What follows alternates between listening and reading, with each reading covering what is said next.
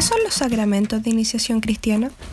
Los sacramentos de iniciación cristiana, bautismo, confirmación y Eucaristía, reciben su nombre de su capacidad para introducir a una persona al ministerio de Cristo y a la vida de la Iglesia. Quien lo recibe pasa a vivir en Dios y Dios en él. Esta nueva relación de amor realizada por Dios mismo en el alma mediante los sacramentos tiene el efecto de que el que vive en Cristo es una nueva criatura y lo antiguo ha desaparecido. Un ser nuevo se ha hecho presente.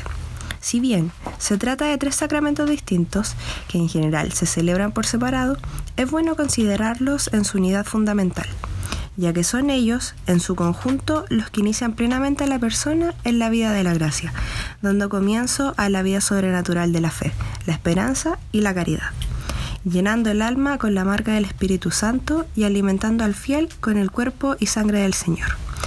Pan vivo que baja del cielo. Oremos hoy por aquellas personas que nos transmitieron la fe. Que el Señor tenga presente todo el bien que nos ha hecho y así la recompense con el ciento por uno.